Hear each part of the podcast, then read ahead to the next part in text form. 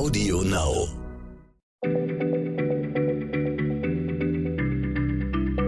Schneller Schlau, der kurze Wissenspodcast von PM.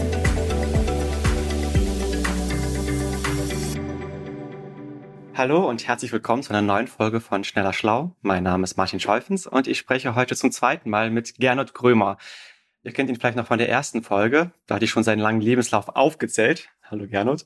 Hallo. Gernot ist administrativer Direktor des österreichischen Weltraumforums. Er ist Analogastronaut, darüber hatten wir beim letzten Mal gesprochen äh, und leitet deswegen auch solche Analogmissionen.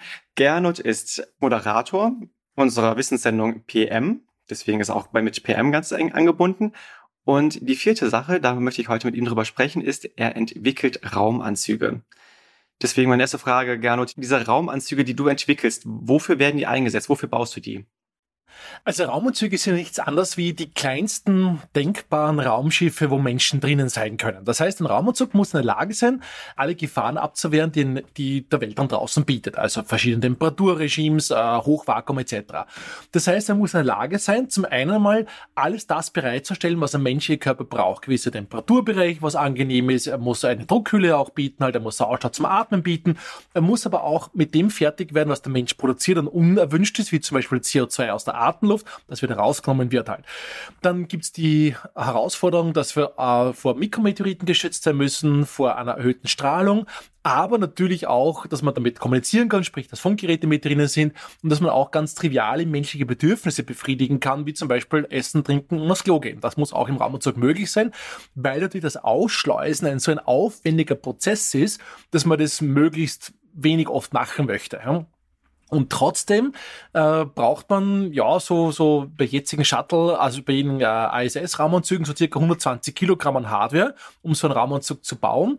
Das bedeutet auch, dass das Arbeiten im Raumanzug jetzt ähm, relativ viel Schwerarbeit beinhaltet. Also der Begriff Weltraumspaziergang ist in der deutschen Übersetzung ein krasses Understatement, muss man ganz klar sagen.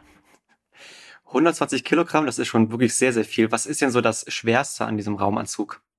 Also die Summe von vielen Teilen, was das so schwer machen. Das ist zum einen mal natürlich der ganze Atemkreisteil, genauso wie ein Taucher seine Pressluftflaschen am Rücken hat, muss auch der Astronaut in der Lage sein, Frischluft zu bekommen aus Druckgasbehältern, muss auch also genug Sauerstoff gemischt drinnen haben, es muss auch gut reguliert sein, äh, es muss auch in der Lage sein, das CO2 wieder rauszubringen auch und das Ganze auch noch vor üblen Gerüchen zu schützen, zum Beispiel auch.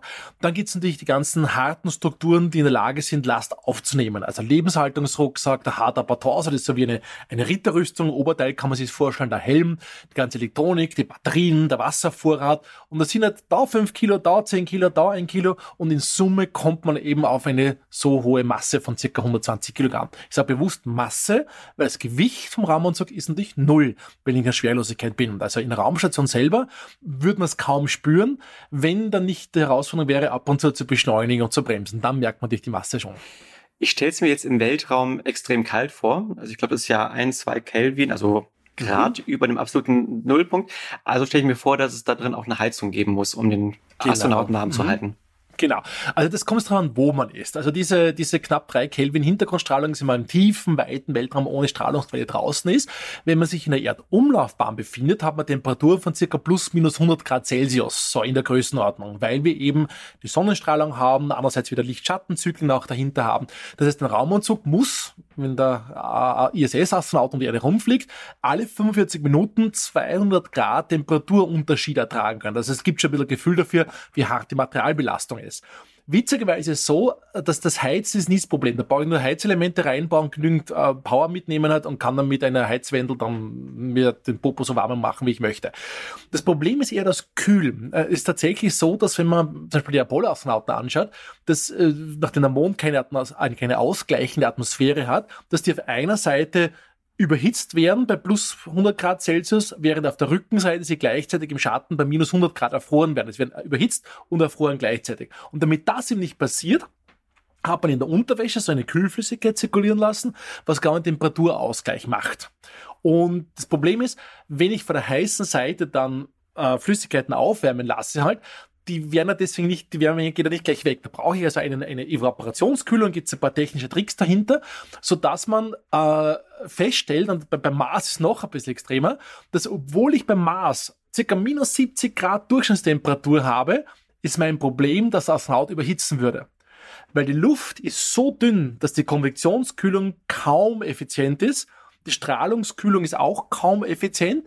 Das heißt, man hat das Problem, dass wenn der Astronaut sich ordentlich bewegt oder seine 2, 3, 4, 500 Watt produziert, dass ich das kaum loswerde. Also wenn der Astronaut auf dem Mars joggen gehen würde ohne Klimaanlage, würde er bei minus 70 Grad überhitzen. Okay, ich fasse das nochmal zusammen. Ich glaube, es war recht kompliziert, aber das heißt, der Körper selber produziert die ganze Zeit Wärme und der, trotz, obwohl es draußen kalt ist, kann der, der Anzug es nicht abgeben, weil einfach kaum Luft da ist. Er wird's nicht los, ganz genau. Das kennen wir von der Erde nicht, weil wenn uns zu heiß ist, dann wird oberflächennah am, am Körper, Körper nah in der Haut dann warme Luft aufsteigen und kühlt uns dann. Ja. Konvektionskühlung kennt jeder, der also schaut, wie beim heißen Kochtopf dann äh, die heißen Flüssigkeiten nach oben aufsteigen zum Beispiel. Und genau das setzt aber voraus, dass ich genügend atmosphärischen Druck habe. Und den habe ich auf Mars nicht. Und deswegen würde die Konvektionskühlung, was wir auf der Erde so praktisch empfinden, also selbstverständlich wahrnehmen, auf dem Mars sehr, sehr ineffizient werden. Du hast eben gesprochen davon, dass es auch die Gefahr von Mikrometeoriten gibt. Wie kann man sich mhm. davor schützen? Ja, also das ist wie bei schusssicheren Westen auf der Erde, was unsere Polizisten tragen bei Bedarf, gibt es auch bei Raumanzügen eine Kevlar-Schicht drüber und das ist genau dasselbe Konzept. Man darf nicht vergessen, diese Objekte bei Weltraumschrott zum Beispiel, die können mit mehreren Kilometern pro Sekunde herumfliegen und dabei die kinetische Energie eines Pistolenschusses haben tatsächlich. Also es ist ein, ein ein, zwei Millimeter großes äh, Lacksplitterchen könnte schon durch einen Astronauten durchgehen, wenn da nicht die Kevlar-Abschirmung wäre.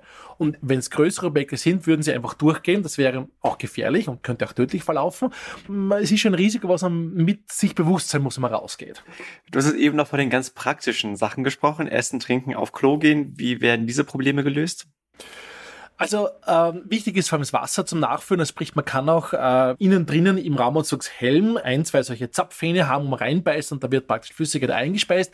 Das ist einmal auch schon sehr schief gegangen, nämlich bei Flüssigkeiten im Raumanzug drinnen können auch Probleme machen, wie auch der italienische Astronaut Luca Parmitano zu berichten weiß, der fast in der Schwerelosigkeit ertrunken wäre während der Raum, äh, Weltraumeinsatz. Erzähl das mal, was war da passiert?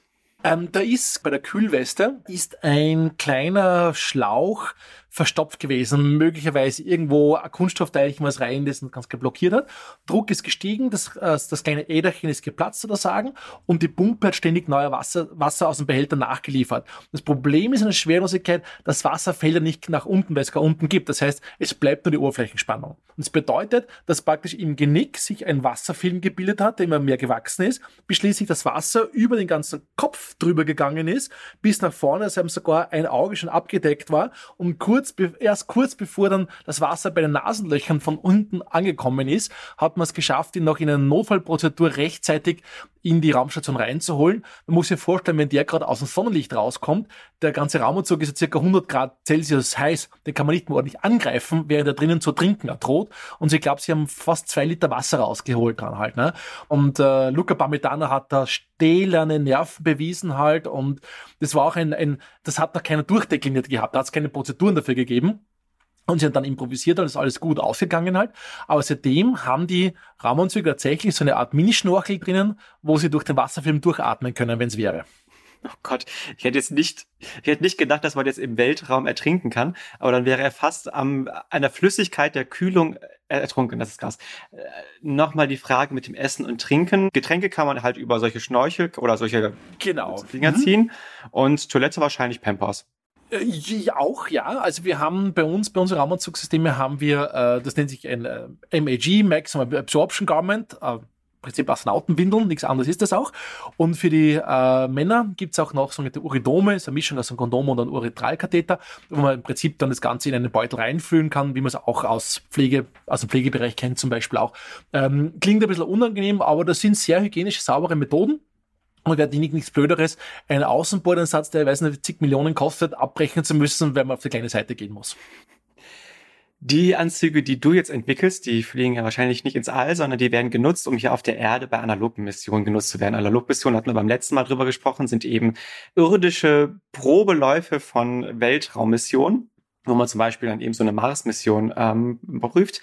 Wie unterscheiden sich jetzt die Anzüge, die du hast? Sind die auch 120 Kilogramm schwer? Also unsere Raumanzüge sind Simulatoren. Das heißt, sie müssen in der Lage sein, jene Einschränkungen wiederzugeben, die ein realer Raumanzug in dem Fall auf dem Mars haben wird. Das heißt zum Beispiel das Gewichts- zu Kraftverhältnis muss das korrekte sein, wie man es auf dem Mars haben würde auch. Das heißt, wir haben bei den Dingen, die wir auf der Erde als relativ etablierte Technologien verstehen, wie zum Beispiel eine Pressluftflasche, ist es, ist es kein, kein, kein Buch mit sieben Siegeln, da haben wir gesagt, okay, für einen Astronauten macht es keinen Unterschied, ob er oder sie jetzt Umgebungsluft atmet oder Luft aus einer Pressluftflasche. Aber es spart uns Gewicht auf der Erde, wenn wir das Ganze rauswerfen und damit eigentlich mit einem Anzug, der so circa 45, 50 Kilogramm schwer ist, einen realen Marsraumanzug mit circa 130 Kilogramm simulieren könnten. Das okay, heißt, das heißt also, auf dem Mars hätte man weniger Mhm. Ähm, Anziehungskraft, Anziehungskraft, weniger, ist das so ungefähr 30, 40 Prozent? Genau, so ein gutes Drittel, genau, 37 Prozent. Und dementsprechend würde ein 50 Kilogramm schwerer Anzug hier auf der Erde ungefähr dem entsprechen vom, von der Kraft her, was die Astronauten und der Astronautin aufbringen müssten, was die auf dem Mars dann eben 120 Kilo wären. Ganz richtig, genau. Das heißt, ob man jetzt unseren Simulationsanzug auf der Erde anhat oder einen flugtauglich auf dem Mars, sollte sich gleich anfühlen, weil wir sind ja auch unter anderem daran interessiert, wie sich die ganzen körperlichen welchen Belastungsmuster auf den Astronauten auswirken bei Außenbordeinsätzen. Ich hatte noch gehört von dir im Vorgespräch, dass die Anzüge, dass ihr da noch was extra zusätzlich habt, was es in eigentlichen Anzügen nämlich nicht gibt, nämlich Exoskelette, also so Scharniere an Armen und Beinen, die die Arbeit der Astronauten und Astronautinnen noch schwerer macht. Warum quält ihr sie dann noch stärker durch so ein Exoskelett? Genau. also ja, jeder denkt bei Exoskeletten an solche Ironman-Anzüge, was so, so Kraftvervielfacher sind und dann ein, ein, äh, ermöglichen, eine Tonne Gesteinsprobe zu heben. Wir sind viel gemeiner, wir machen das Ganze passiv und restriktiv. Das heißt, äh, muss ich vorstellen, bei einem Raumanzug habe ich ja meine Atmosphäre im Raumanzug drinnen. Wenn ich jetzt ein Bar Atmosphäre hätte im Raumanzug drinnen und fast Vakuum auf der Außenseite auf dem Mars in Atmosphäre, also circa 7 Millibar, 10 Millibar, dann komme ich daher wie ein aufgeblasenes Michelin-Männchen. Sprich, wie ein Luftballon, der aufgeblasen ist. Wenn ich dann bei einem Bar versuche, meinen Ellbogen zu, zu, zu knicken oder meine Finger zu einer Faust zu ballen, dann ist es deutlich schwieriger. Und das ist natürlich jetzt sehr blöd, weil dann bin ich schneller müde. Und das hat viele Konsequenzen auch operativ. Der Knackpunkt ist, was wir machen ist, wir simulieren die Druckbeaufschlagung im Raumanzug mit Hilfe dieses kalibrierbaren äh, Exoskeletons.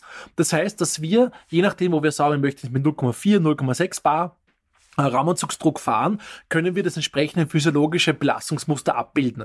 Und damit können wir im Prinzip die Astronauten ganz ähnlich erschöpfen, wie wir es auf dem Mars auch erwarten werden. Das ist echt erstaunlich. Ich hätte jetzt gedacht, dass man sich auf dem Mars besser bewegen kann ohne Atmosphäre, aber es ist genau das Gegenteil. Weil keine Atmosphäre da ist und der Anzug aufbläht, wird die Bewegung noch schwerer. Wow. Ganz genau, die eigene Atmosphäre, genau. Hm. Du hast ja selber diesen Raumanzug getragen. Du kannst jetzt mal draus berichten. Wie fühlt sich das eigentlich an? Also was sieht man, was hört man? Ähm, wie bewegt man sich da drin? Wie fühlt es sich an? Erzähl mal aus deiner Erfahrung. Also zum, zum ersten Mal einen Raumanzug anziehen und dann äh, den Helmschluss zu erleben, ist ein ganz, ganz besonderes Erlebnis in jeder Karriere eines Analog-Astronauten.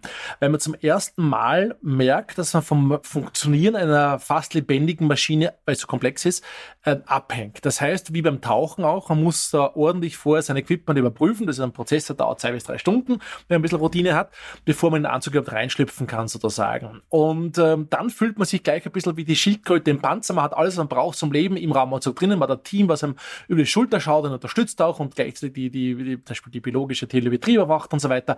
Das heißt, man hat das Gefühl, ja, man könnte jetzt wirklich in eine absolut lebensfeindliche Umgebung hinausgehen und ist trotzdem noch geschützt wie die Schildkröte in einem Panzer. Ähm, gleichzeitig merkt man, der Anzug ähm, verlangt auch einiges an Entgegenkommen. Das heißt, man muss immer mit dem Anzug arbeiten, nicht gegen den Anzug. Das ist nicht nur das Exoskelett, sondern geht es auch darum, dass man einfach das Gewicht spürt. Also die, der Raumanzug ist ein Partner, der auf den Schultern drauf sitzt und einiges an Gewicht auch auf die Schultern und den Beckenkur draufdrückt. Und das heißt, man ist einfach in der Bewegung eingeschränkt, man wird damit automatisch ein bisschen langsamer auch, auch, dass man es nicht zu schnell sich bewegt, um etwas kaputt zu machen, auch, oder eine umkunderte Bewegung, die man nicht mehr bremsen kann. Ähm, und man muss auch, das merkt man auch bei unseren jungen Kollegen, wenn sie zum ersten Mal drinnen sind, ein bisschen dieses Vertrauen entwickeln, dass der Helmschluss nichts Gefährliches ist, ja, sondern eine notwendige Tätigkeit. Und wir haben auch Kollegen, was beim Auswahlverfahren das nicht so gutieren und dann in der Auswahl nicht weiterkommen dürfen danach, weil sie klaustrophobisch werden auch. Genau.